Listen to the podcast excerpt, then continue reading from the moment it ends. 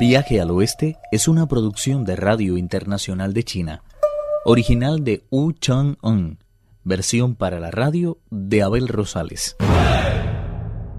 Aunque el rey de los monos percibe cierto peligro, el monje Tang ha insistido en entrar a un templo que se hace llamar Pequeño Monasterio del Trueno. Nada más poner el pie en el monasterio, se oyó una voz que decía Viene desde las tierras del este con el propósito de entrevistarse con nuestro Buda. ¿Cómo pueden mostrar tan poco respeto después de haber hecho un sacrificio tan grande? Al oírlo, Tripitaka se echó enseguida rostro en tierra.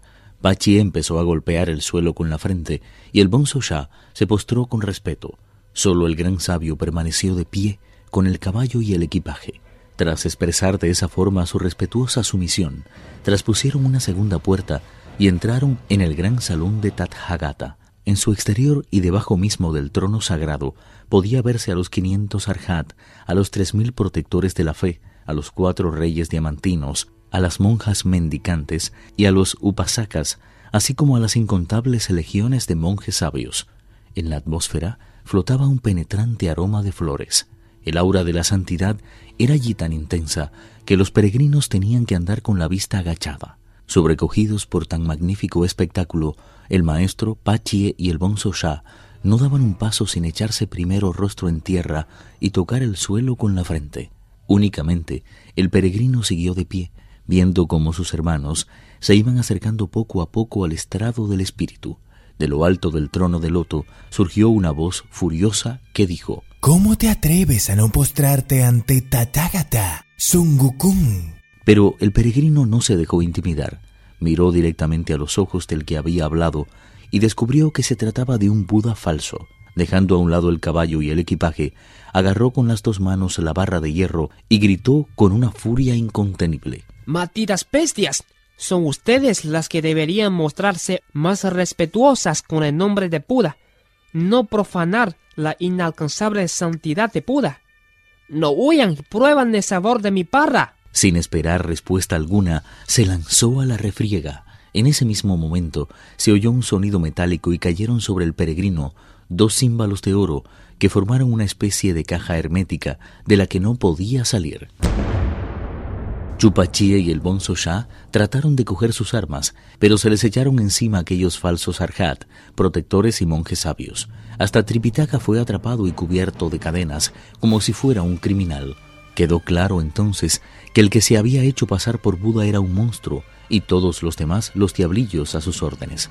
En cuanto hubieron capturado a los viajeros, se manifestaron tal cuales eran y los encerraron, sin ninguna consideración, en la parte posterior del monasterio. El peregrino quedó aprisionado entre los címbalos de oro.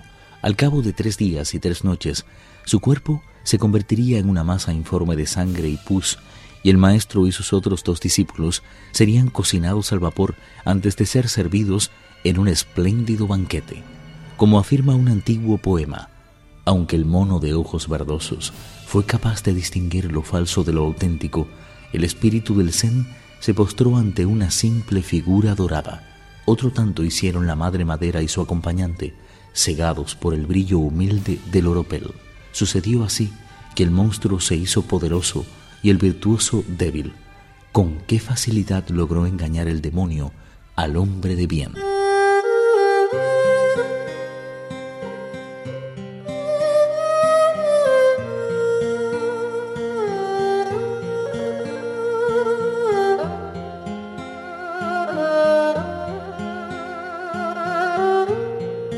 De la triste suerte de los viajeros no escapó ni el mismo caballo, que fue atado junto al monje Tang y sus discípulos. Los demonios celebraron con grandes muestras de júbilo la victoria obtenida. Era tal su alegría que no repararon en el valor de la túnica bordada que lucía el maestro. Se la arrancaron del cuerpo y la guardaron con el resto del equipaje en una habitación sin ventanas. El peregrino continuaba encerrado en el interior de los címbalos de oro. La oscuridad era total y hacía un calor tan asfixiante que el sudor cubrió pronto todo su cuerpo. Cogió la barra de hierro y los golpeó como si se hubiera vuelto loco, pero no logró hacerles nada. Decidió entonces recurrir a la magia. Recitó un conjuro y al instante alcanzó una altura que superaba los cuarenta metros.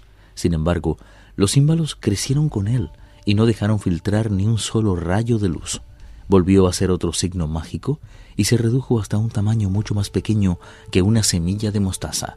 Los címbalos se encogieron con él, tornando imposible todo intento de fuga.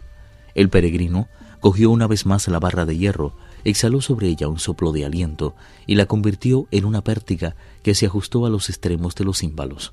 Se arrancó a continuación dos pelos de la cabeza y tras hacer con ellos la misma operación que con la barra de hierro, los metamorfoseó en un extraño instrumento de cinco puntas que recordaba una flor de ciruelo. Con él trató de hacer un agujero justamente en el punto en el que se apoyaba la barra de hierro, pero tras intentarlo más de mil veces seguidas, no consiguió hacer en el oro ni un solo rasguño. Desesperado, repitió el signo mágico y recitó el siguiente conjuro. Que Om y Ram purifican el reino de Dharma.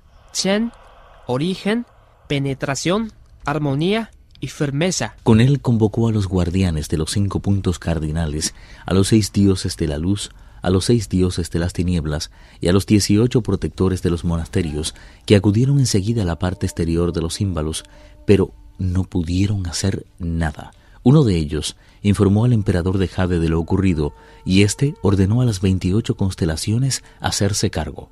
Tras mucho esfuerzo el peregrino salió y tras recuperar el tamaño que normalmente tenía, descargó sobre los címbalos un tremendo golpe con la barra de hierro.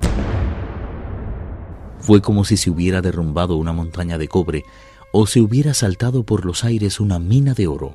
Lo que había sido una de las posesiones más preciadas de Buda quedó reducida al instante a diminutos fragmentos dorados. Las veintiocho constelaciones y los guardianes de los cinco puntos cardinales se llevaron tal susto que los pelos se les pusieron de punta. El ruido alertó también a los diablillos, que abrieron sobresaltados los ojos. Hasta el mismo monstruo fue arrancado de la placidez de su sueño.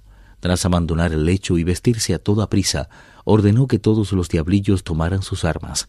Era cerca del amanecer cuando se dirigieron al salón en el que habían dejado encerrado al peregrino. Al ver a las constelaciones y los restos de sus preciados símbolos, se apoderó de ellos un pavor mortal. Solo el monstruo tuvo la serenidad suficiente para ordenar a los suyos. Cierren inmediatamente las puertas. Que no salga nadie. El peregrino y las estrellas montaron a toda prisa en sus nubes y se elevaron hacia lo alto. Con increíble paciencia el monstruo recogió todos los trozos de oro, al tiempo que ordenaba formar a sus tropas en la explanada que había junto a la puerta del monasterio. Vistió después su armadura y cogiendo una masa con varias hileras de dientes de lobo, salió a arengar a los suyos, diciendo El peregrino Sun ha demostrado que es un cobarde. Si no lo fuera, se habría enfrentado a mí, aunque no hubiera podido resistirme ni tres asaltos. El peregrino no pudo resistir el reto, frenó la carrera de su nube y volvió sobre sus pasos, seguido de las estrellas. Pronto descubrió que el monstruo tenía el cabello crespo y enmarañado como el mar, sujeto a una diadema de oro. Le dominaba una furia tal que las aletas de la nariz le vibraban como si fuera una criatura acuática. De todas formas, había en él algo que desmentía ese carácter salvaje, como si fuera a la vez hombre y animal. Eso acrecentó la curiosidad del peregrino, que gritó ¿Qué clase de monstruo eres tú para hacerte pasar por el patriarca purista? enseñorearte de esta montaña y dar ese lugar en nombre de pequeño monasterio de trueno. Soy el gran rey de las cejas amarillas, o también el santo de las cejas amarillas. Si eres capaz de resistir mis ataques, los perdonaré a todos y dejaré que también ustedes alcancen la perfección. En caso contrario, acabaré con sus vidas, me presentaré ante Buda y volveré con las escrituras a la tierra de la que salieron para ser yo solo quien disfrute de todo el mérito. Viaje al oeste, uno de los cuatro grandes clásicos de la literatura china.